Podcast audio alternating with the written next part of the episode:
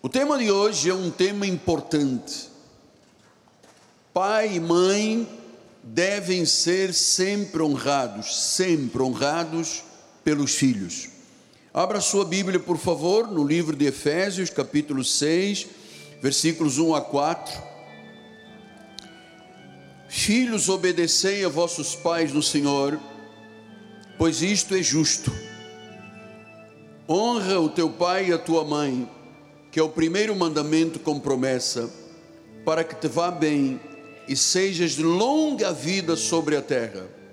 E vós, pais, não provoqueis vossos filhos a ira, mas criai-vos na disciplina e na admoestação do Senhor.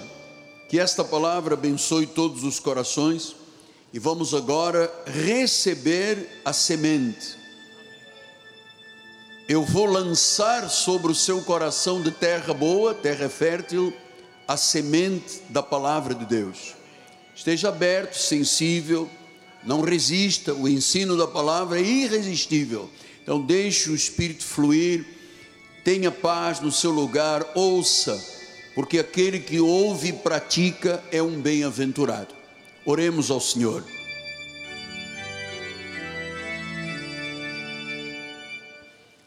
Senhor Jesus Cristo, mais uma vez, a minha mais profunda gratidão por podermos estar na tua casa, na tua igreja, com a tua família, com os teus. Somos um sacerdócio real, temos um chamado para proclamar as virtudes do reino.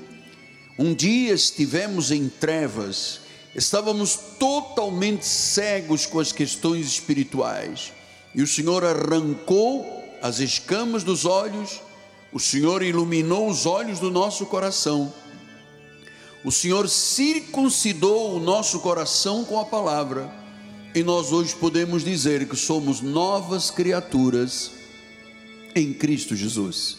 Então, o Senhor usa as minhas cordas vocais, a minha mente, o meu coração para que esta palavra, que não vai voltar vazia, reflita os pensamentos altos e os caminhos altos de Deus, em nome de Jesus. O que eu recebi do Senhor, eu vos entrego para a glória de Jesus. E a igreja diga: Amém, Amém e Amém. Muito obrigado. Meus amados irmãos, minha família, santos preciosos de Deus, meus filhinhos em Cristo Jesus. Temos dito, e você constata este fato, que nunca a família foi tão atacada e devastada como nos últimos tempos. Especialmente de duas décadas para esta data, nós temos visto como a nossa sociedade foi se curvando e aceitando modelos de família que contradizem a verdade de Deus. E esse sistema luta contra a família. Satanás sempre lutou contra a família. O objetivo dele é destruir a família, porque destruindo a família destrói a sociedade. Eu vou lhes dizer, amados, eu não tenho nada nesta vida, nada, que se possa comparar com a fidelidade e a felicidade de ter a minha família junto de mim. Nada, nada é comparável.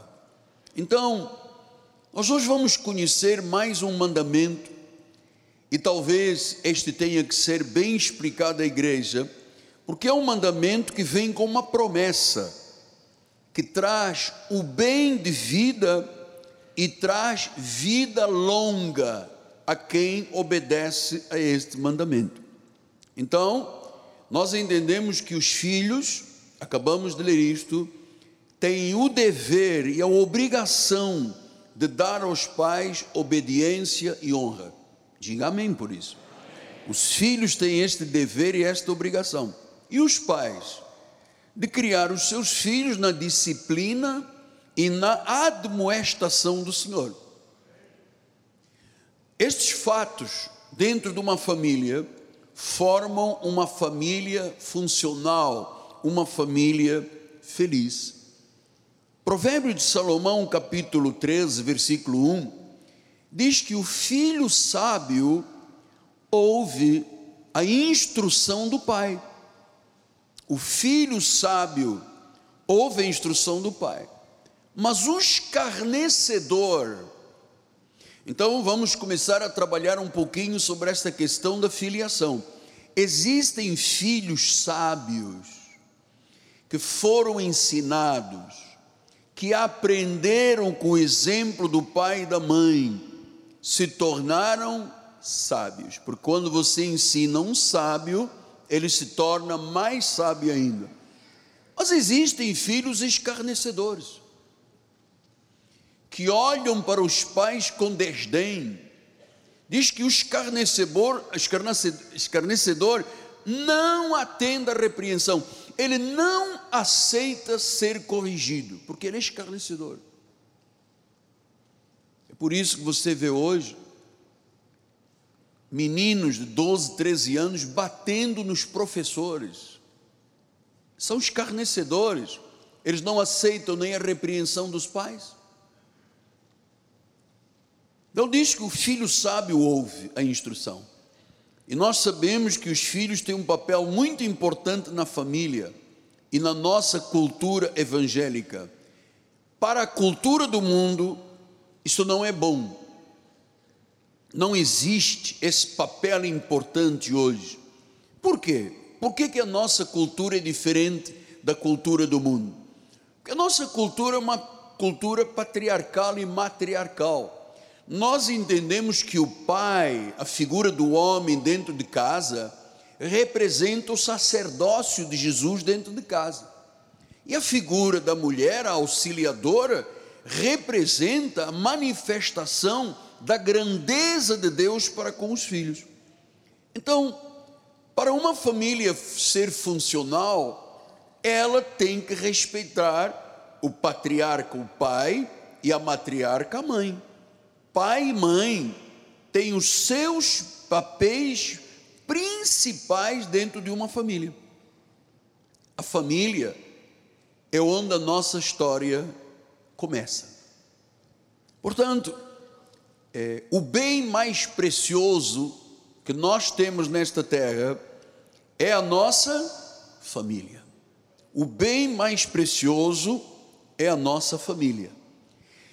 Não existe. Você pode ser um homem bem sucedido nos negócios, você pode ter 3 milhões de dólares numa conta, usar o carro vindo da Alemanha direto. Se você não tem uma família funcional, você é um derrotado.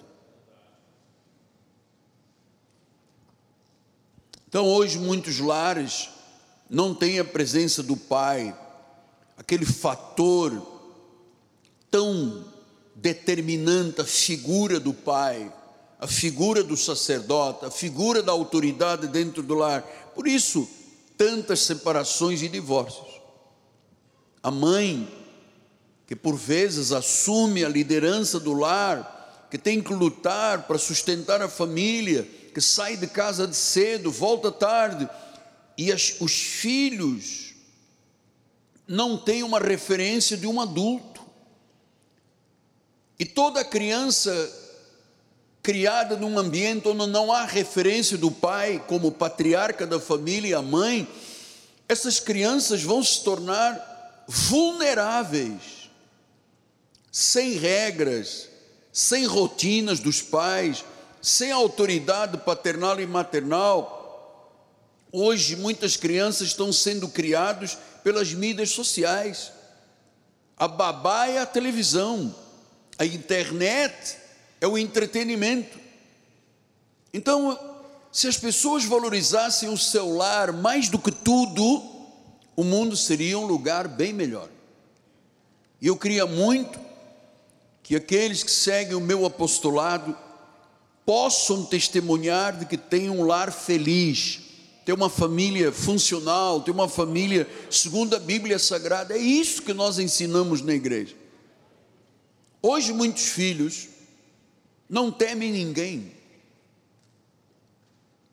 Nós tivemos há uns anos atrás, aqui na escolinha dominical, dois irmãos que vinham com garfo para tentar furar os olhos dos outros meninos. E quando eu chamei o pai, chamei a atenção do pai e da mãe, dizendo: você não pode permitir isso, você não pode deixar seus filhos chegarem à escola dominical com um garfo para tentar. Eu disse: um dia essas crianças poderão ter um outro destino, corrija-as agora. E a mãe ficou muito zangada comigo. Aliás, isto é a maior insensatez, quando se promove uma coisa boa e a pessoa reage negativamente. Então, onde estão esses meninos hoje? Um já foi morto e outro está preso. Esses meninos não temiam ninguém, não tinham paradigmas. E uma criança que não tem paradigmas, que não teme ninguém, é um desastre para a família e para a sociedade. Porque o jovem, quando não é ensinado, ele cria o seu próprio caminho. Não obedecem aos pais, a Bíblia diz é justo obedecer aos pais, não honram pai e mãe e a vida não lhes vai bem. Então a igreja tem que ser este farol. A igreja tem que ser esse megafone que fala dentro das quatro paredes do santuário mas vai para o mundo pelas mídias sociais, porque isso é fundamental hoje. A sociedade está tão degenerada, que você não sabe mais quem é quem na nossa sociedade. Até os níveis de governo não se respeitam, não há harmonia. Nós estamos numa sociedade que vai atropelando valores, quando os valores da raiz estão aqui, estão na Bíblia Sagrada, são as igrejas que têm que promover. Portanto, nós estamos falando da criança até a vida adulta. Hoje você vê esses menininhos que estavam aqui, eles têm total compreensão já dos mandamentos do Senhor. Eles já sabem que Deus só abençoa o obediente o que honra os pais, aqueles que estão em autoridade sobre as suas vidas. Então, nós temos agora um longo percurso de versículos para nós podermos entender. Lembre-se que quando eu uso provérbio de Salomão, é o homem mais sábio desta terra, depois de Jesus, foi Salomão, que era casado com Naamá e teve um filho que depois foi o seu herdeiro monárquico chamado Roboão. E ele escreve Provérbios de Salomão e Eclesiastes para o filho e para os jovens. E ele diz em Provérbios 1, 4, 1, 1 a 4: Provérbios de Salomão, filho de Davi, o rei de Israel, para aprender a sabedoria e o ensino, para entender as palavras de inteligência. Então, tudo que está na Bíblia é inteligente, é ensino, é sabedoria. Não pensa, amado filho na fé, que você vai encontrar nos gurus, nos influências, na literatura, algo que possa substituir o ensino e a sabedoria e a inteligência de Deus. E diz o versículo 3: para obter o ensino e o bom proceder. Portanto, todos nós um dia chegamos à igreja sem entender estes valores. O ensino do bom proceder. O bom proceder se aprende com a Bíblia na igreja e depois se leva para casa, para que a tua casa reflita as verdades de Deus. Para obter o ensino, o bom proceder, a justiça, o juízo e a equidade.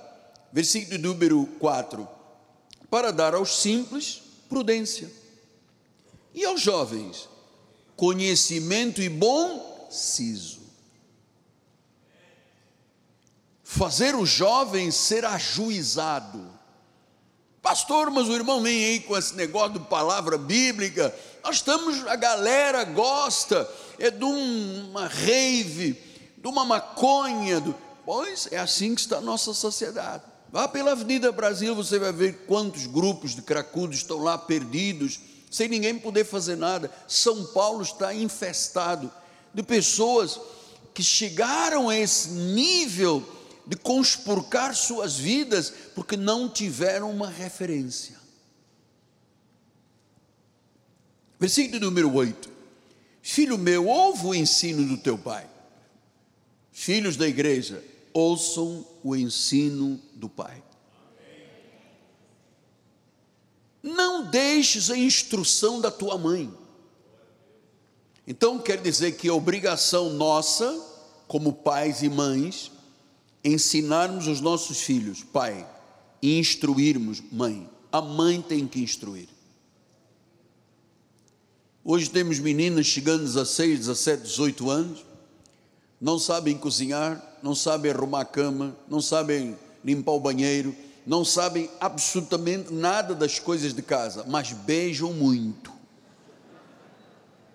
A Bíblia não diz aqui que o pai tem que ensinar a beijar e a mãe. Não, o pai tem que ensinar com que, apóstolo? O seu exemplo de homem de Deus que aprende a Bíblia Sagrada. E a mãe tem que dar instruções daquilo que ela ouve. Porque quando uma mãe é segundo as regras que eu preguei semana passada da mulher, que é humilde de coração, que é uma mulher de um comportamento exemplar, os filhos veem isso. Os filhos veem quando os pais brigam. Os filhos sofrem quando há desavenças dentro do lar. Semana passada eu mostrei várias vezes com todo carinho, sem falar de nomes, a irmã que nos escreveu uma carta bonita, aliás, escreveu a minha esposa, onde ela disse: Eu era uma mulher rixosíssima, mas Deus trabalhou meu caráter, Deus trabalhou. Hoje eu sei qual é o meu lugar, hoje eu sei o que é ser submisso. É o efeito da palavra. Você lendo psicologia dos filósofos antigos, nada disso te ensina. Filosofia não serve para nada. O que você tem que aprender é ou são os paradigmas da Bíblia e a tentar aplicá-los na vida. Pai, eu tenho que ensinar, pai, eu tenho que ensinar. Eu ensino como? Com exemplo. Mãe, tem que instruir. A mãe tem que instruir. Uma menina que chega a 12, 13 anos, está chegando na puberdade, a mãe tem que ensinar o que é menstruação, o que, que vai mudar no corpo, por que, que vai alteração no seu físico. A mãe tem que ensinar estas coisas. O pai tem que ensinar a fidelidade, o pai tem que ensinar o valor do dinheiro dentro de casa, mano. Versículo número 9: Porque serão diadema de graça para a tua cabeça se você, pai, ensinar, mãe, instruir, vai ser colar para o teu pescoço.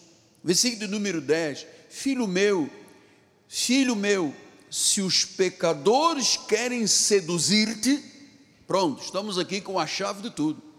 O que que o pecador faz com um jovem? Seduz. Seduz para o sexo, seduz para a droga, seduz para a bebida alcoólica, seduz. Bem-aventurados os pais, que mesmo os filhos crescidos são capazes de ensinar ainda pela sua experiência.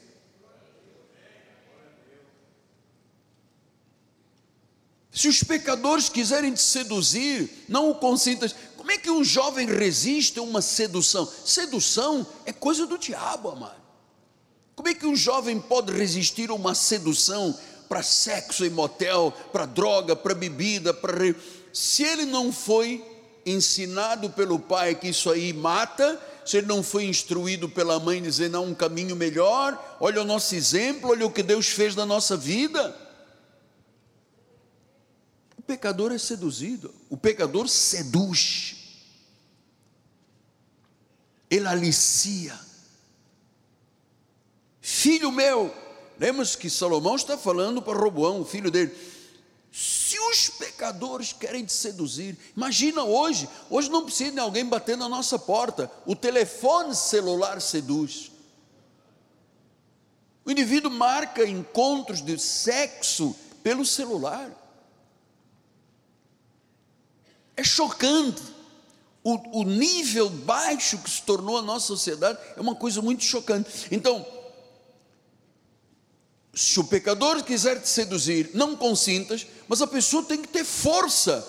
Um jovem tem que ter força para não ser seduzido, e essa força vem de quem? Do pai que ensina, da mãe que instrui. Versículo 11: Se disserem, vem conosco, Embosquemos-nos para derramar sangue, para praticar crimes, espreitemos ainda que sem motivos inocentes. Traguemos-los vivos, olha o que, que o mundo faz. Traguemos-los vivos como o abismo e inteiros como os que descem a cova. É isso que estão fazendo com a juventude. Eles acharemos toda sorte de bens preciosos, encheremos os despojos da nossa casa. Olha a sedução do mundo. Lança a tua sorte entre nós, teremos todos uma só bolsa. Filho meu, não te ponhas a caminho com eles. Os sedutores. Isto é na vida espiritual, às vezes dentro de uma igreja tem sedutores que vão abordar as pessoas para falar mal da igreja, falar mal do apóstolo, sedutores. São é o joio dentro do trigo. Então ele diz: "Não te ponhas a caminho com eles. Quando você for seduzido, por que for, não te ponhas a caminho. Guarda suas veredas, guarda das suas veredas os pés. Cuidado com quem você anda, para onde vai, se não houver uma instrução de um pai, um garoto passa aí uma, uma sábado inteiro, noite inteira em lugares de raves, de batidos, disso, aquilo, passa domingo, embriague. Às vezes a gente vem de casa, tem shows eletrônicos ali na casa da música, um monte de meninas lindas, todo mundo deitado, bêbado, drogado, na rua, esperando um táxi, esperando. A gente passa assim, meu Deus, o que será daqui a 10 anos a nossa sociedade? que será daqui a 20 anos? Ah, porque eu fui uma festa, eu beijei 50 caras. Ah, porque eu passei a mão, sei de quê. É isso que é. Por isso é que a igreja é vista de forma antagônica, porque a igreja corrige, a igreja ensina, a igreja tem valores. Versículo número 16 diz: Porque os seus pés correm para o mal Pessoa que não tem instrução de um pai ou de uma mãe, os filhos correm para o mal e se apressam a derramar sangue. Olha quantos jovens nós temos aí presos, porque deram tiros, esfaquearam, porque mataram. Não tinham um pai de pai dentro de casa. Uma mãe, mãe, um pai que ensina e uma mãe que instrui. Eu sei que os filhos não gostam, às vezes, de serem instruídos. Se nós não os instruirmos, o mundo vai seduzir os filhos. O mundo seduz. O pai e a mãe não têm a capacidade de sedução do mundo. Então tem que ser ensinadores, instrutores. Porque olha, amado, ouça o que eu lhe vou dizer, mãe. Ninguém nota as tuas lágrimas. Ninguém nota a tua tristeza. Ninguém nota as tuas mágoas, mãe mas todos notam se você tiver um erro. Todos vão dizer, ela. Mas quando você está lá chorando, triste, com mágoa, ninguém nota isso aqui. As más companhias, os maus costumes, são os corruptores da sociedade. Uma má companhia corrompe um bom costume. Você às vezes tem um filho que você ensina. Já é difícil ensinar filhos na, na atual conjuntura da. Aí vai para a escola, vai para a faculdade e viram-lhe a cabeça totalmente. E os pais não podem simplesmente lavar as mãos, como fez Pilatos. Eu lavo as mãos. Não pode. Nós temos que continuar sendo a autoridade do nosso lar. A mãe tem que ser uma instrutora de vida. Mas vai instruir o quê? Aquilo que ela aprende com o Espírito Santo na igreja. Provérbios 2, 1 a 5. Filho meu, se tu aceitares as palavras e esconderes contigo os meus mandamentos, para fazeres atenta a sabedoria o teu ouvido, para inclinares o teu coração ao entendimento, se clamares por inteligência, por entendimento alçares a voz, se buscares a sabedoria como a prata e como os tesouros escondidos a procurares, então entenderás o temor do Senhor e acharás o conhecimento de Deus. É muito lindo você ver uma criança aprendendo já na prática da vida começando a viver sem a sedução da serpente, porque ele tem conhecimento. Ele sabe que se possa passar a linha da fronteira vai ter problema. Ele sabe que ali tem fogo. Ele se recusa a entrar no fogo dos caminhos que levam à perdição. Porque tem um exemplo dentro de casa. Provérbios 3, 1 e 2 diz: Filho meu, olha aí, filho, filho, filho, filho meu, não te esqueças dos meus ensinos, o teu coração guarda os meus mandamentos. Nós não costumamos dizer um provérbio português: tal pai, tal mãe. Você entendeu?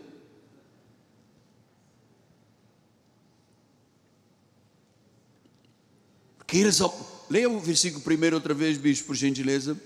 Filho meu, não te esqueças dos meus ensinamentos. O pai falando, filho meu, não te esqueças dos meus ensinamentos, o teu coração guarda os meus mandamentos. Versículo 2: Porque eles, o guardar os mandamentos e o ensino dos pais pelo exemplo, te acrescentarão, aumentarão os teus dias e te acrescentarão anos de vida com paz. Isso é maravilhoso. Maravilhoso. Vida com paz. Amado, olha como está atormentada a nossa sociedade. Olha a rebeldia da nossa sociedade. A igreja existe para ensinar um padrão de vida bíblico. E é difícil. Porque às vezes a pessoa tem um mau exemplo de casa e ele traz este mau exemplo para dentro da igreja, e a igreja não pode permitir. Eu não permitirei. Eu vou defender esta igreja com a minha própria vida, sempre. Ela custou o sangue de Jesus Cristo. Ela custou o sacrifício do Rei de Reis e Senhor de Senhores. Ele, o Messias, o Cordeiro, ele se fez pecado para que nós fôssemos feitos justos. A igreja, o único lugar, o único lugar moral do mundo é a igreja. Então você não espere oba-oba dentro da Cristo vivo, porque não tem oba-oba. Eu sei o valor que tem uma alma, eu sei quanto custou a mil e poucas ancestrais que você tem para chegar aqui hoje, amado. Eu tenho esta responsabilidade. Sou eu que irei responder diante de Deus se você fracassar na vida por falta de ensino. Sou eu que vou responder. Então, às vezes, eu pareço um pouco sólido demais nas minhas convicções, mas se eu não for assim, amado, eu vou te dar pão bolorento, pão velho. Eu quero dar alimento fresco, alimentar a tua alma com verdade. Provérbios 4:1 diz: Ouvi, filhos, a instrução do pai, está atento, estai atentos para conheceres o entendimento. Filho, ouve a instrução do teu pai porque meu pai é quadrado, porque meu pai é retangular, porque meu pai é um cubo. Amado, o que for ou o que não for é teu pai. Ponto final. Ponto final. Ouve. 2 e 3 disse: Porque vos dou boa doutrina, não deixeis o meu ensino. Quando eu era filho, em companhia do meu pai, está falando do pai dele, de Salomão. Quem era o pai dele? Quem? David, o rei David. Quando eu era filho em companhia do meu pai, era tenro, era o único diante da minha mãe. Versículo 4. Então ele, o meu pai, David, me ensinava. Olha agora, o homem mais sábio do mundo está ensinando o neto de Davi, está ensinando o filho Roboão. O meu pai me ensinava, Davi me ensinava e dizia: filho Salomão, Salomãozinho, Salmãozinho, Salomão, Salmão, filho, tudo bem. É, pronto, vamos voltar à mensagem. Eu fiz isso só para quebrar, que tem alguns irmãos tensos aqui dentro. Ele, ele me ensinava e me dizia: retenha o teu coração as minhas palavras. Salomão, guarda os meus mandamentos, Salomão, vive o pai ensinava e vive O meu pai me ensinava e dizia: vive. Não há vida fora de Jesus Cristo, amado. Não há vida fora de Jesus. A batalha que eu tenho aqui no dia a dia, mano. Eu digo, hora de culto não é hora para mais nada. Acabou o culto, o louvor, muita gente já saiu, já está lá fora. Como é que eu posso resolver esta questão? Não, tem que esperar em Deus. E são espíritos rebeldes. Então nós temos que entender que a igreja não é lugar que se identifica com o mundo. Aqui se aprende, aqui se vive, porque o pastor desta igreja vive e aprende todos os dias com Deus. Você sabe onde eu passo a maioria do meu tempo? Dentro do meu escritório, buscando a Deus. Para te dar a capacidade de entendimento, porque a tua família, tu pessoalmente, diga: Poxa, a minha vida tem sentido. Agora eu entendi o pacto da graça, agora eu entendi a nova aliança, agora eu estou vivendo de melhores e superiores promessas. Agora sei quem eu sou, sei quem é o Deus que eu sirvo. Versículo número 5: Adquire sabedoria, adquire entendimento, não te esqueças das palavras da minha boca, nem delas te apartes, filho. Versículo 6: Não desampares a sabedoria, fica com a sabedoria, wisdom, a sabedoria, e ela te guardará. Todo filho que é ensinado com a sabedoria de Deus é protegido. Ama e ela te protegerá. Versículo número 10: Ouve, filho meu, aceita as minhas palavras e se multiplicarão os anos da tua vida. Amado, Deus fez aqui uma conjuntura. Ele declara longevidade para o filho e a filha obedientes. Olha o perigo de um filho insensato, escarnecedor, que não atende ao apelo do pai ou da mãe. Minha mãe é quadrada. É verdade, sua mãe tem experiência suficiente para saber o que é bom e o que é mal. Provérbios 5:1 Filho meu, atenda a minha sabedoria. Olha como o seu pai é inteligente, inclina os seus ouvidos à minha inteligência. Então, a prática de Salomão ensinando Roboão era em função do que? Do que ele aprendera com Davi. E olha que Davi passou por problemas gravíssimos, amado. Olha os Salmos 31, 38, 51, a dor que ele sentia de ter errado, de ter pecado. Ele tinha que ser um exemplo para o filho, Salomão. Depois Salomão para o neto, Roboão. Então, amado, isto é uma conjuntura criada por Deus. Provérbios 7,1 disse: Filho meu, guarda as minhas palavras, conserva dentro de ti os meus mandamentos. Filho meu, guarda. 8,32 feliz. Agora, pois, filhos, ouvi-me, porque felizes serão os que guardam os meus caminhos. Jovem, ou mais jovem, ou recém-casado, enfim, juventude, não há felicidade fora dos caminhos de Deus. Não há felicidade. O indivíduo pode experimentar droga, pode experimentar os prazeres do pecado, não há filho, ouve, felizes serão os que guardarem os meus caminhos. Quem não guarda os caminhos de Deus? Infeliz. Provérbios 10, 1 disse: Provérbio de Salomão, o filho sábio alegra o seu pai, o filho insensato é a tristeza da sua mãe. O filho sábio, o pai fica feliz. O insensato entristece a mãe. É isso que os pais e mães devem ensinar aos seus filhos. Ouça, não é a escola que tem a obrigação, a escola não é para ensinar a educar. Claro que o, o professor é um educador, por natureza, mas não é obrigação da escola educar os teus filhos.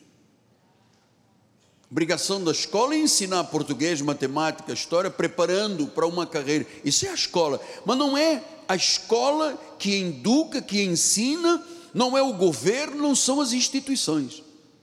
É a igreja que ensina com a palavra ensinada do altar, que gera o temor e o tremor no coração dos pais. E aí a sabedoria faz com que as pessoas vivam. O, o filho sábio sabe: se fumar maconha, vai se rebentar. Cheirar cocaína vai destruir as suas células cerebrais. O filho aprendeu isso do seu pai, ainda que pais tenham que dar o seu testemunho, das vezes problemático, mas dá o seu testemunho.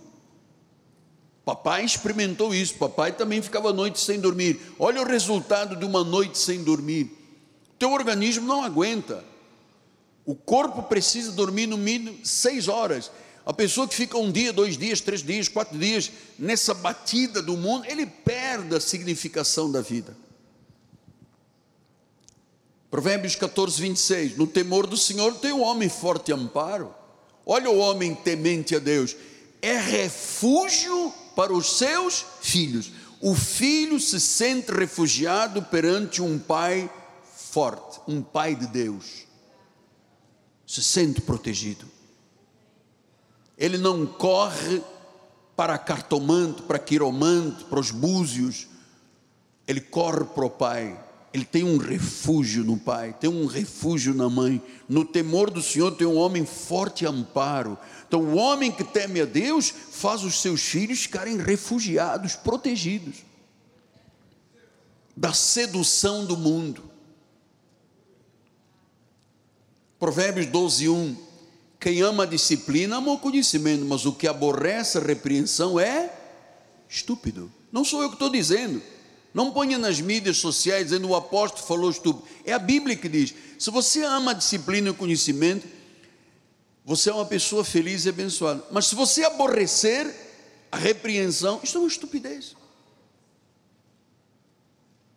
Mas o mundo é estúpido, porque ele seduz para o mal. A pessoa pode até achar que o prazer do pecado lhe dá alguma condicionante da vida, não dá, é um prazer transitório. O que é eterno são os valores de Deus. Por isso, igreja, vale a pena se viver o evangelho da graça de Deus, porque é ele que dá essa estrutura de vida, tanto ao pai e à mãe para ensinar e instruir, quanto ao filho para não se deixar seduzir. Isso é maravilhoso. Provérbios 15, 5. O insensato despreza a instrução do pai. O insensato despreza. O pai diz uma coisa: eu já conheço isso aí, eu já andei por esse caminho, isso leva à destruição. O insensato diz: não quero saber. Mas o que atende à repreensão consegue o que? Ser uma pessoa prudente. A pessoa prudente. Então, obedecer aos pais traz benefícios, são fruto da sabedoria divina, e é isto que é a base da família cristã feliz. É um pai que se senta a uma mesa com os filhos e diz: Antes de comer, Senhor Jesus, obrigado por termos na nossa mesa o pão de cada dia, por termos a tua provisão, obrigado, Senhor. Ele vai a um restaurante, ele ora, não tem importa quem está do lado direito ou do esquerdo, ora. Pode estar num lugar público, o pai e a mãe oram e os filhos têm que baixar a cabeça e orar junto. Pastor, mas o senhor está no século 21, vai agora dizer que os pais. Bom, é você que ensina desde criança. Uma criança ensinada. Esses netinhos estão correndo aqui, minha neta, os netos da minha esposa. Vem, os meninos sentam na mesa, quem vai orar? Eles sabem, dependem da bênção sobre a comida, porque foram ensinados de pequenininhos. O que guarda a lei é um filho prudente, mas o companheiro do libertino, quer dizer que tem gente lá fora libertina, sedutor, que quer arrancar os teus filhos da verdade. Então, o que guarda a lei é um filho mas o companheiro do libertino vai envergonhar quem? O pai. Hoje temos muito pai envergonhado porque permitiram que os filhos fossem libertinos, seduzidos pelo mundo. Nós tínhamos jovens aqui, fui eu que consagrei, não, não são muitos, mas infelizmente tem sempre, né? uma congregação grande. Hoje postam nas mídias sociais, bêbados, moça se atrelando a moça, rapaz se atrelando a rapaz. Ainda dizem que igreja não sei o que, e, e, e me chamam de fundamentalista. Não sou fundamentalista, eu sou Miguel Ângelo.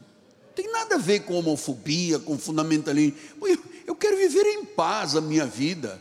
Agora, eu para viver em paz, eu tenho que ensinar a verdade. Adiante, pois é, ele é um fundamentalista, um homofóbico. Nunca fui homofóbico, nem fundamentalista. Nem sei, se queres que te diga, eu nem sei o que é, é um fundamentalista.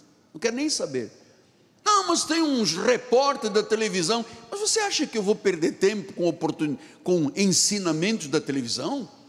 Quero lá saber o que, que o repórter da televisão diz. O que eu sei é o que eles fizeram conosco no período da pandemia terror eles mostravam, já compramos 40 mil sacos para os corpos.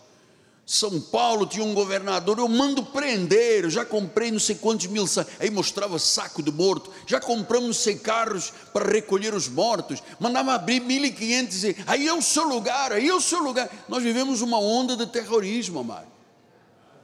Quero lá saber se o cara tem instrução. Quem tem instrução para a minha vida é o meu Pai Celestial não ouço, não lhes dou confiança.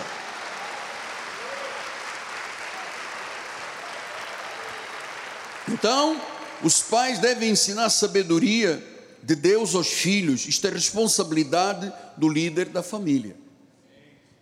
Filhos devem ser ensinados a obedecer, a serem disciplinados. Por isso, Jesus em Lucas ele dizia: crescia Jesus em sabedoria, estatura, graça diante de Deus dos homens. Então, sabedoria, estatura, graça diante de Deus. Diante de Deus são, são que coisas? As coisas espirituais. Diante dos homens, as coisas sociais. Isto é um processo de vida. Ensinar os mandamentos e a sabedoria de Deus tem que se refletir, é um exemplo de vida. Então eu vou dizer com todo carinho, mas com toda responsabilidade: Pai, seja um exemplo de um pai de Deus. Mãe, seja um exemplo de uma mulher de Deus, temente a Deus, que ganhe o seu marido pelo seu procedimento. Ah, e se o marido ou a esposa virem algo errado no marido ou na esposa, devem os dois entrar numa DR, uma discussão de relações, e dizer: você está equivocado nisso, você está equivocado naquilo. Nós temos que ser submissos uns aos outros, e isso diz a palavra. Mas apóstolo, o senhor está trazendo cada coisa. Não, eu estou trazendo o que o Espírito mandou entregar à igreja. Por isso ele disse: Filhinhos, obedecei aos vossos pais no Senhor. Obedecer é o que? É submeter. É viver sob o que os pais ensinam, o que Deus determinou, o que é a sabedoria. Porque ensinar no Senhor é o melhor. Provérbio 17, 25 diz: O filho insensato é tristeza para o pai,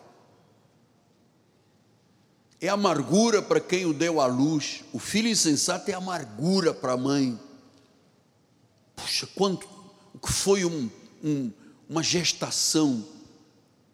Primeiro momento de uma concepção começa exato, da gestação começa com concepção. Encontraram-nos numa relação, numa conjugação engravidou ali, já tem vida. Então, os pais têm que ensinar que a Bíblia é contra o aborto, a Bíblia é contra a mentira, a Bíblia é contra o adultério, a Bíblia é contra a insensatez. Isso tudo se aprende. E os senhores não podem levar a mal se eu vos ensinar a verdade. Paulo disse: Você está zangado comigo porque eu te ensino a verdade? Você está numa igreja, tem um líder, tem um anjo da igreja, então aprenda a verdade. Quantas vezes eu ensino aqui, amado, cuidado com quem você empresta os seus ouvidos. Uma pessoa ligada à minha história que eu amo tanto, tanto, tanto, tanto. Domingo passado me procurou e disse: queria lhe pedir perdão, apóstolo. Disse, por que, amado? Porque eu emprestei o meu ouvido para dar ouvidos ao diabo dentro da igreja. Ela foi humilde sincera, verdadeira, mulher de Deus mesmo, e disse: Pastor, perdoe-me. Então, se eu não tenho sabedoria, se a pessoa não tem sabedoria, ela é seduzida. É a pessoa que liga, posta na internet, faz uma abordagem dentro da igreja. Amados, vocês têm que ter misericórdia e amor com o líder da igreja. Vocês têm que ter misericórdia com a minha vida. Eu não estou aqui como professor, estou aqui como anjo da tua vida. Você tem que ter misericórdia do seu anjo, daquele que é usado por Deus para te instruir, para te mostrar o caminho da sabedoria. Se uma pessoa te aborda, você sabe qual é o problema das comunidades em todos os lugares do mundo? É que a pessoa aborda e diz, como disse a irmã para mim, ah, aquela uma pessoa me contou coisas horríveis, horríveis a seu respeito. Eu disse, pô, mas a senhora tem 30 anos comigo. Quais são as coisas horríveis? Você sabe onde é que eu moro? Não. Você convive comigo? Não. Você anda comigo? Não. Como é que você pode saber o que é a minha vida? Você sabe o que é a minha vida daquilo que eu lhe mostro aqui no altar. O resto. O que, é que pode contar? O que, é que podem dizer? Quem é que me conhece? Eu não ando na, não sou mexeriqueiro, não ando na casa das pessoas, as pessoas não andam na minha casa. Não sou mexeriqueiro.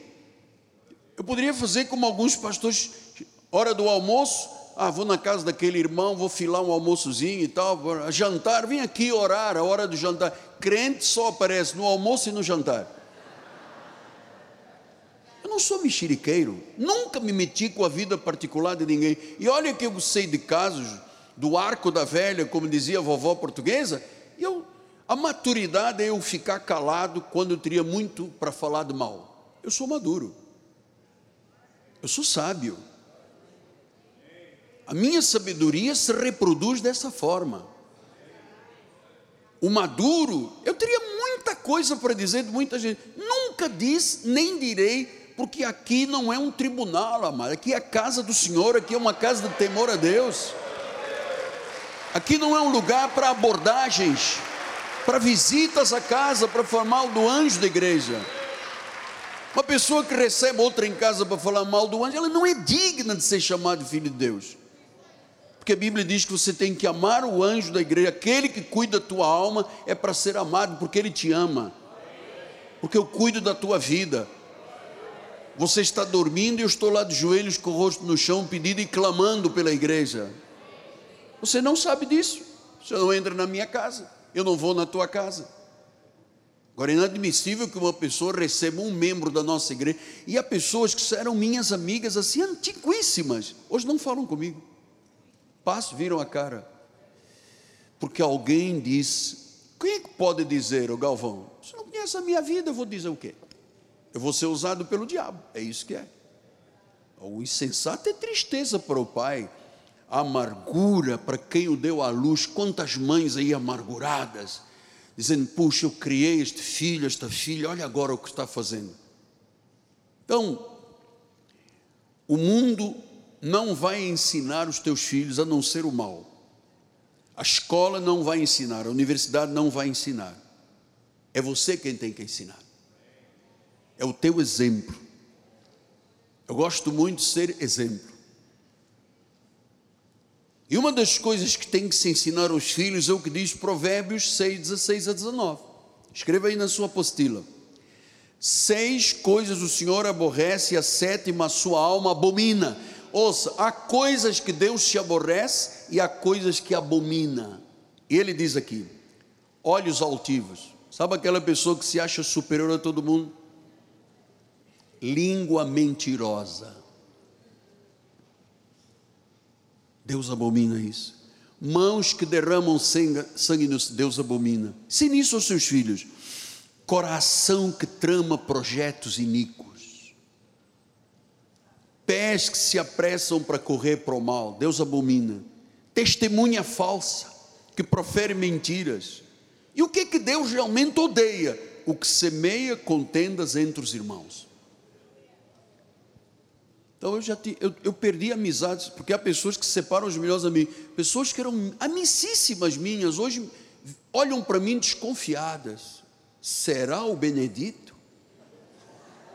Não sabem quem eu sou, não sabem onde eu moro, não conhecem a estrutura da minha vida, não sabem que eu sou verdadeiro,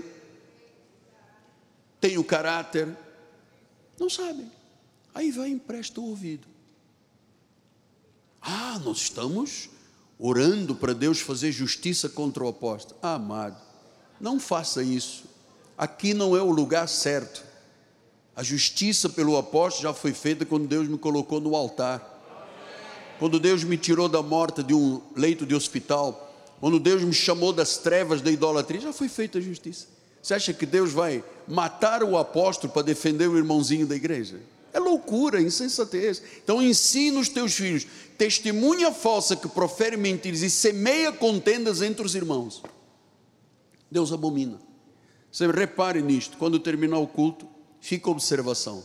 Quantas pessoas vão ser abordadas, quantos estão lá no meio dos carros. Você não se meta nisso, não, não lute contra Deus. Não aceite, seja puro, virgem pura não entre no caminho da sedução, porque tem gente que te quer seduzir. Tem gente que vai bater na tua porta dizendo coisas do arco da velha que são mentira, mas a pessoa começa a dizer: pô, mas quem sabe se é verdade ou não é verdade? É isso que os filhos têm que ser ensinados. Porque se o pai e a mãe fazem isso, os filhos vão fazer pior. Deus abomina. E quando Deus diz que abomina, não pense que isto é brincadeirinha, que não abomina. Abomina sim. Deus abomina o que semeia contendas entre os irmãos. Semear contendas entre os irmãos, falso testemunho, mentiras. Deus me livre, amado, conviver com pessoas assim. Deus me livre se você olha para este altar sagrado e na sua mente tem alguma coisa contrária ao que eu lhe estou dizendo e ensino neste altar, minha família testemunha. Você está num lugar sério. E você sabe por que, nós não temos, em vez de 15 mil membros, 30 mil? Que há pessoas que não aceitam os caminhos da verdade. Diz, ah, isso não me interessa aqui, aqui tem que casar. É, não, eu quero viver a minha vida. Ah, aqui tem que ter língua dobrada e mordida. Não, eu quero ter direito de falar o que eu quiser. Isso não serve para você. Agora, se você quer viver uma vida santa, pura, é aqui. Submeta-se à palavra. Eu estou dizendo o que Salomão ensinava a Roboão, eu estou lhe ensinando. Para a tua felicidade, para que se alonguem os dias da tua vida. Então, Deus diz: Eu odeio quem semeia contendas entre os irmãos. Muito triste. Agora, quem fundou a igreja, a pessoa que Deus usou para milhares e milhares de pessoas no mundo serem salvas, agora passam pelo corredor, viram uma cara, não me cumprimentam, como se eu fosse o quê? Eu sou o anjo da igreja. Eu respeito as pessoas e exijo respeito à minha pessoa. Eu não estou brincando com a tua alma. Eu estou cuidando da tua vida. Deus não te colocou aqui por um acaso, Deus te colocou aqui por um plano de Deus. Senão você estaria em outra igreja. Você está aqui porque você precisa de uma igreja séria, uma igreja que te ajude, que te dê sentido de vida. É isso que é verdade. Obrigado, amado. Sempre a igreja, olha, sabe o que, que significam essas palmas? Que você está de acordo com o anjo da igreja. Então não adianta promover encontros na casa dos outros para falar de mim. Não adianta mandar mensaginha. A pessoa, quando é salva, ela tem um faro. Ela percebe: hum, hum, aqui não tem perfume de Cristo. Aqui tem perfume de morte, cheiro de morte. Você nunca me viu metido com questões de pastores, questões políticas. Você vê como é que eu vivo? Era assim, você nunca viu Miguel Ângelo metido em reuniões para fazer isto, fazer aquilo, arranjar dinheiro de Brasília, como é que vamos tropeciar, em, trapacear o governador? Eu não me meto nisso, mano. Jamais. Eu sou um homem com dignidade. Eu nasci de novo da água e do Espírito. Ah, e eu não penso a meu respeito além do que convém. Eu sei que eu sou pó. Agora, você tem um líder aqui. Você tem um homem que te ajuda, uma família santa e sagrada. Não adianta dizer o contrário, é santa e é sagrada. Porque nós não permitiríamos a nossa família, nem eu permitiria, nem minha família me permitiria a mim sermos contrários a Deus. Eu sei como a minha mulher é exigente com estas questões. Os meus filhos são exigentes comigo. Eu sou exigente com eles. Nós somos um exemplo dentro deste ministério. Onde eu ando, eu nunca me, me escondi nem nunca me ocultei. Eu gosto de andar por lugares públicos. Sempre tem gente vindo ter comigo, sempre. Abraçando, beijando, pedindo oração. Onde a gente anda no shopping, o pessoal corre atrás. Vocês são os pastores, ora por mim. Por quê? Temos um exemplo. Filhos, são 44 anos. Agora vem uma pessoa que não tem eira, nem beira, nem pé de alferze. Eu, eu tenho coisas horríveis, horríveis, mas tão horríveis. Eu digo, cara, meu Deus, eu tenho aqui um matador. Se você soubesse como é que eu sou na minha vida particular, você dizer, não acredito.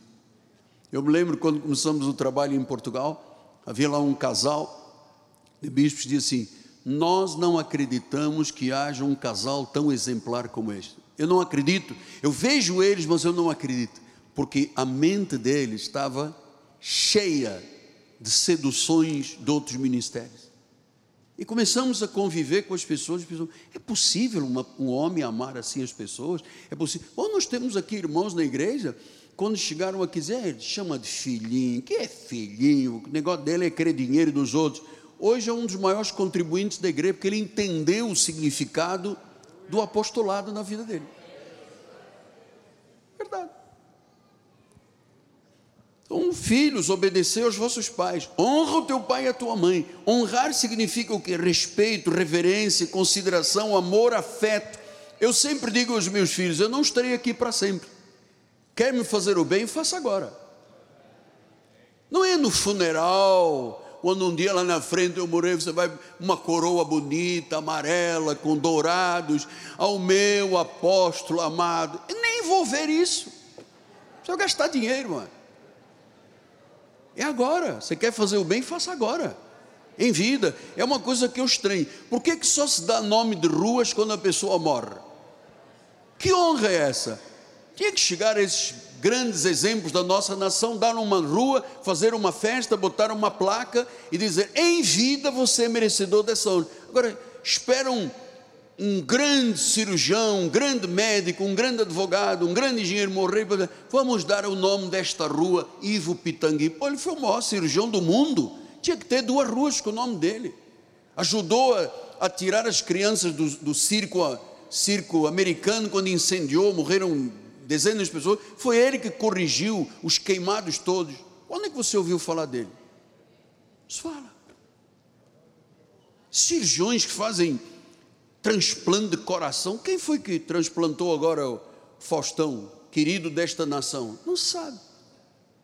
Sei que houve uma guerra, porque passou na frente, passou na frente. Ele vem e diz: Não passei na frente, não passou na frente. É isso que o público discute. Não diz assim: um médico foi capaz de abrir um coração, tirar um coração do morto, colocar nele e ele já está em casa. Isso é que deveria ser aplaudido. Não, mas passou na frente, porque tinha quatro na frente. Meu irmão, o homem estava morrendo, estava no segundo da fila, o primeiro não quis, ele entrou. Mas a sociedade não discute que Deus salvou esse homem porque ele é bom para muita gente. Deus não discute que ele passou na frente. Mais nada. Se tem coração, se não tem coração, se passou na frente. A nossa sociedade está assim, toda quelebada. Vamos lá, ainda temos tanta coisa para falar. Meu Deus, como é que eu vou fazer isso tudo? Tenho 20 minutos. Amados, ouçam: os filhos não vivem programados para conduzir as suas vidas, eles não estão prontos para obedecer e honrar. Nós temos a responsabilidade de ensiná-los. Como? Pelo exemplo. Quer ver outro exemplo que um pai digno tem que ensinar? 2 de João 10 e 11. Se alguém vem ter convosco e não traz esta doutrina, não recebais em casa. É para não receber em casa. Nem lhe deis boas-vindas porquanto aquele que dá boas-vindas faz cúmplice de más obras. Olha quantas pessoas caem na cumplicidade de más obras que receberam em casa quem não veio com a doutrina, quem não veio com a verdade. Aqui na Bíblia, as pessoas não conhecem a Bíblia, amado. Filhos precisam ser conduzidos ao conhecimento. O pai tem que dizer: não traga, não faça, não visite. Porque se você quer levar uma má notícia, não faça porque vai dar problemas para a tua vida. Deus abomina. O filho aprendeu. Porque o pai procede desta forma. Então, para que tudo te vá bem, tenhas longa vida, ter qualidade de vida, aproveitar a vida, ter uma vida obediente, uma vida longa. Porque se eu não tenho vida longa, eu tenho o que? Morte prematura, açoite. Como é que eu faço para os meus filhos me honrarem? Provérbios 3, 11 e 12 diz: Filho meu, não rejeites a disciplina do Senhor, não te enfades da sua repreensão, porque o Senhor repreende quem ama, assim como o pai ao filho a quem quer bem. Se Deus nos repreende e ensina que nós temos que repreender os filhos quando estão fora deste contexto da verdade. Se você não fizer, o mundo vai fazer, amado. Provérbios 10, 13 disse: Nos lábios do prudente se acha sabedoria, mas a vara é para as costas do falta de senso. Está aqui. O sofrimento vem, o castigo vem, diz o versículo 19, 18. Olha lá: castiga o teu filho enquanto há esperança, mas não te cedas. É para todo o que a Bíblia fala de castigo é disciplina, é orientação, é ensino. O meu pai me ensinava, a minha mãe me instruía, é ensino. Agora, eu só posso dar o que eu tenho. Se eu não tiver esse tipo de conhecimento, o que, é que eu vou dar aos meus filhos? Nada. E vou dizer: muitos filhos sem disciplina morrem na droga, no álcool, no suicídio. Provérbio 22, 15 diz: A estultícia está ligada ao coração da criança, mas a vara a disciplina afastará dela. Você vê, você não precisa de ensinar uma criança a mentir, ela já mente por natureza. Você não precisa dizer, meu filho, não bota o dedo na tomada que você pode morrer. Ele vai lá e bota o dedo na tomada. Porque é estultícia, criança é assim. Provérbios 23, 13 e 14, e ainda tem muita coisa. Não retires da criança a disciplina, pois se a fustigares com a vara, ela não morrerá. Repito, nós temos que ajudar os nossos filhos a livrar a alma do inferno, amado. Provérbios 29, 15. A vara e a disciplina dão sabedoria, mas a criança entrega a si mesmo, vai envergonhar o quem? A mãe. 17. Corrija o teu filho, te dará descanso, dará delícias à tua alma. Coisa que eu tenho mais orgulho na minha vida, amado, são os meus filhos. É a minha esposa, é a minha família. Delícias à alma. É triste ver um filho desobediente por omissão dos pais. Traz tristeza aos pais. Às vezes os pais são humilhados por causa de um filho assim. Filhos ensinados, disciplinados, têm vida longa e feliz, têm um lugar ao sol neste mundo. Provérbios 22, 6: Ensina a criança no caminho que deve andar, e quando for velho, não se desviará. Por isso, nós começar a ter esse ensino no Shail, de tratar com o caráter da criança. Então, Provérbios 28, 24. Não, já chegamos no 22, 6, 22. Ensina a criança no caminho em que deve andar e ainda quando for velho não se desviará dele. Provérbio 17, 6. Coroa dos velhos são os filhos dos filhos, e a glória dos filhos são os pais. A minha glória são os meus filhos, para os meus netos. A coroa do velho é o filho do filho. Então, os netos, por que, que os netos amam tanto os avós? Porque os avós têm algo de especial e fazem algo de especial que às vezes os pais não tiveram oportunidade. E eu tenho essa experiência já há alguns anos de ser avô. É uma delícia. Quando os meus netos entram no meu escritório, eu digo: meu irmão, isto é vosso. Senta no banco do vovô, pode sentar aqui. Tenho papo com os netos, os mais velhos. Puxa, são uma delícia conviver com os, meus netos, você tem que ver a, a postura deles da vida, o ambiente que eles foram criados de forma saudável, uma bênção de Deus. Até pequenininha, pequenininha, você vê, temos filmes dela dançando aqui nos ensaios, ela de joelhos lá na recepção, com as mãozinhas para cima, isso foi ensinado. Então diz que a coroa dos velhos são os filhos dos filhos, são os netos. E a glória dos filhos, quem são? Os pais. Então, mesmo com tantas vozes contrárias neste mundo, nossos filhos podem ser uma bênção por causa do nosso exemplo. Porque ele diz: Não provoca o seu filho a ira. Discipline na disciplina do Senhor e na demonstração de Deus. E eu queria terminar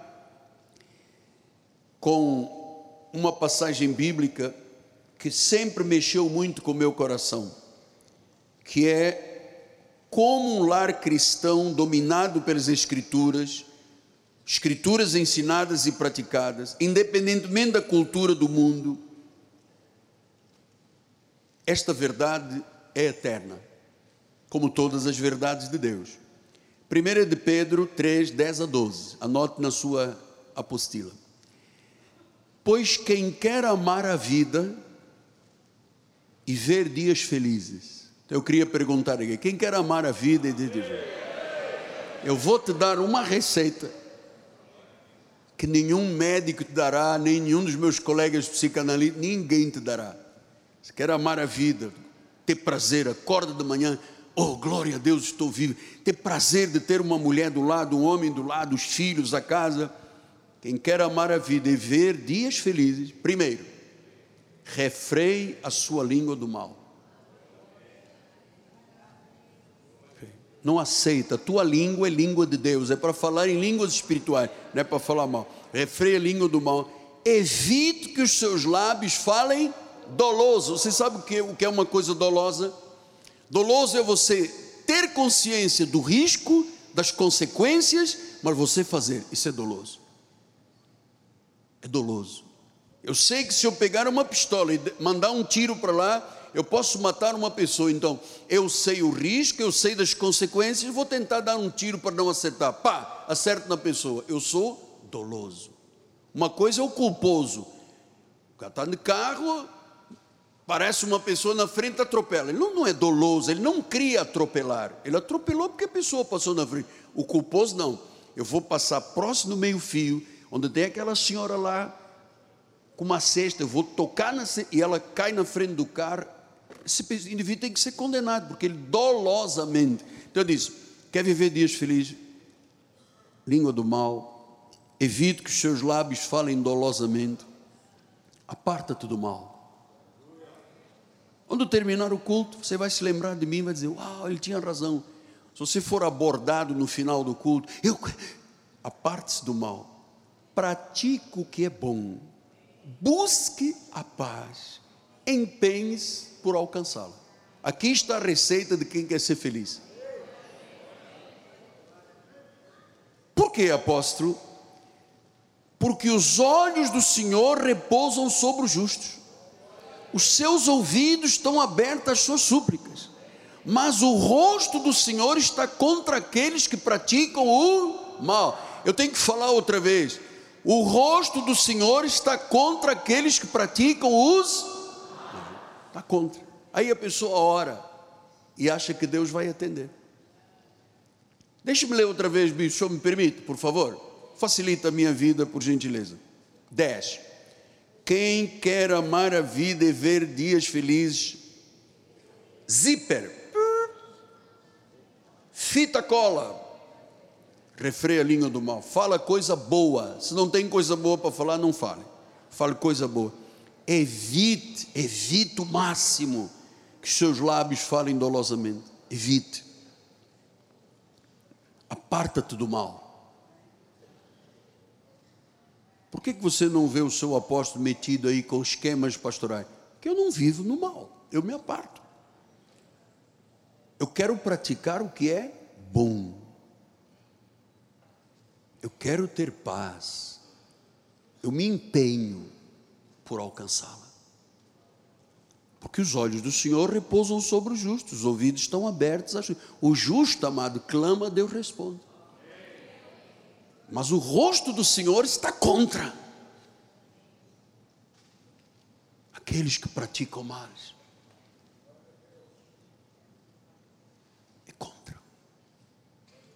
Então, para você ter uma família, um lar feliz, tem que seguir estas regras. Porque senão os filhos veem, pô, o papai está fazendo fofoca. Papai está falando mal do apóstolo. Mamãe está dizendo. Que lar é essa, amado? E por favor, se você, para todos que estão aqui, se você tiver alguma dúvida a meu respeito, ou da minha esposa amada, ou dos meus filhos, venha falar conosco. Você tem o meu telefone, todos têm o meu telefone. Eu mando mensagem para todos os intercessores. Chega e diz: Apóstolo, é verdade que o senhor, à sexta-feira, os seus dentes caninos baixos e nasce pelo na sua orelha, o senhor vira lobisomem? Eu vou dizer: o que, que você acha que eu viro lobisomem? Eu viro lobisomem. Você tem o direito de perguntar, é o seu pastor, é o condutor da sua alma, é aquele que está lhe conduzindo para a vida eterna, é aquele que está criando na sua vida expectativas fortes de Deus. Então você tem direito de saber quem eu sou. Qualquer dúvida, eu posso dizer, eu tenho 1,69m, 79 quilos de peso, camisa 43, sapato 40. O que, é que você quer saber mais? Onde eu moro? Eu posso dar a minha residência. Só que você tem que saber quem eu sou para falar de mim, senão você não pode falar, porque eu não falo de vocês. Nós temos muito cuidado na nossa família. Quando existe uma dificuldade, eu sempre digo: ponto final, acabou, aqui não é mais conosco eu busco a paz, eu me empenho. Amados, para terminar, depois que a minha esposa teve essa lesão, nós começamos a dizer: vamos redefinir, ressignificar a nossa vida. Eu disse ontem aqui na juventude: eu sou casado há 22 anos. No mínimo 20 anos da nossa vida foram destruídos por causa de problemas do disse que não disse, grava vídeo, põe na internet, não sei o quê, chama a bispa não sei de quê, chama. Nossa vida, às vezes, é um caos de tanto. Não, nós nos amamos muito, nós somos muito, a nossa família é muito ligada, é muito família. Nós somos raiz, não somos Nutella, somos.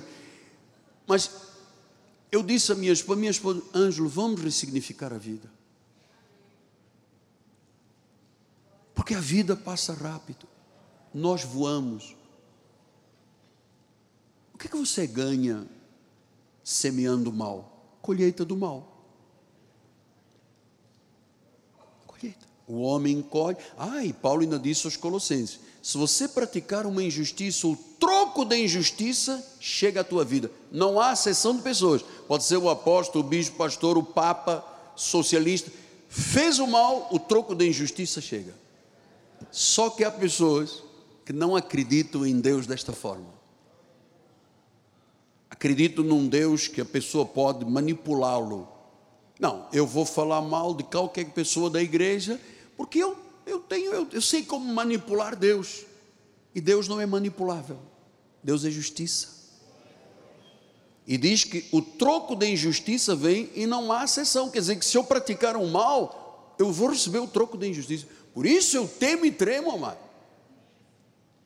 Por isso eu temo e tremo. Isto é real.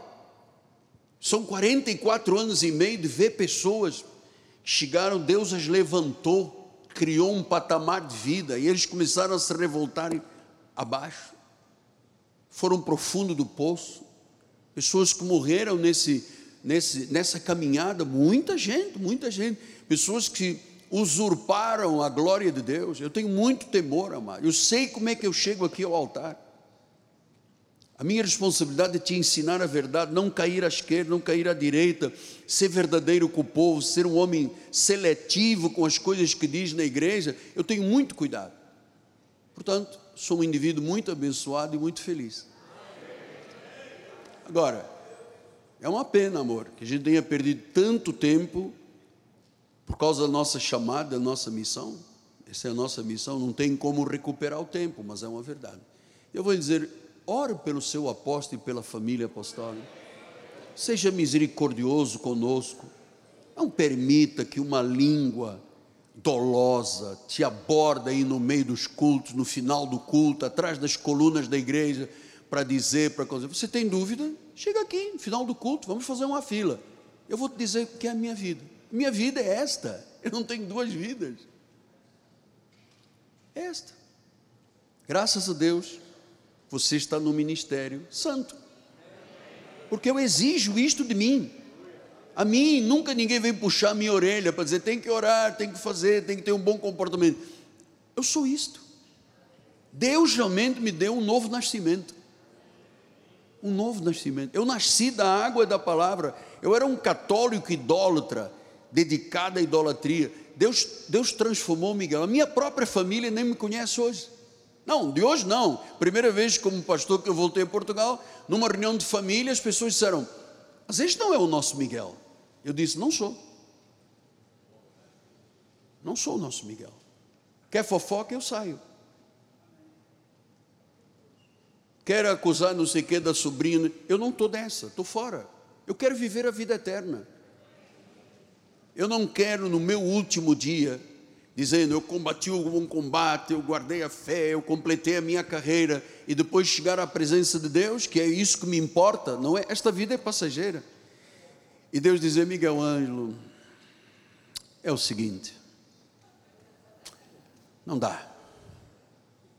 Volta e bate na porta do Sheol. Não quero isso. Eu quero um dia na glória, não só diante do meu Jesus, do meu Senhor, que me salvou, que nos salvou, mas eu quero ter o prazer de um dia na eternidade nós passarmos um para os outros em corpo glorioso e dizer: Oba! E aí? Valeu a pena? Valeu a pena. É isso que eu quero. Servos bons e fiéis. Não é apaixonado. Servos bons e fiéis. Pai amado e bendito. Muito obrigado, Deus, pelo teu grande amor. Obrigado pelo ensino. Estas sementes já estão germinando, estão gerando temor e tremor em todos os corações. E eu sei, Deus, todos nós, porque a palavra corta dos dois lados, é uma espada dois gumes. Sairemos daqui muito melhor do que entramos, em paz, felizes, descansando em Deus e na Sua bondade e na Sua misericórdia em nome de Jesus Cristo, Pai. Amém. Amém e amém. Graças a Deus, amado.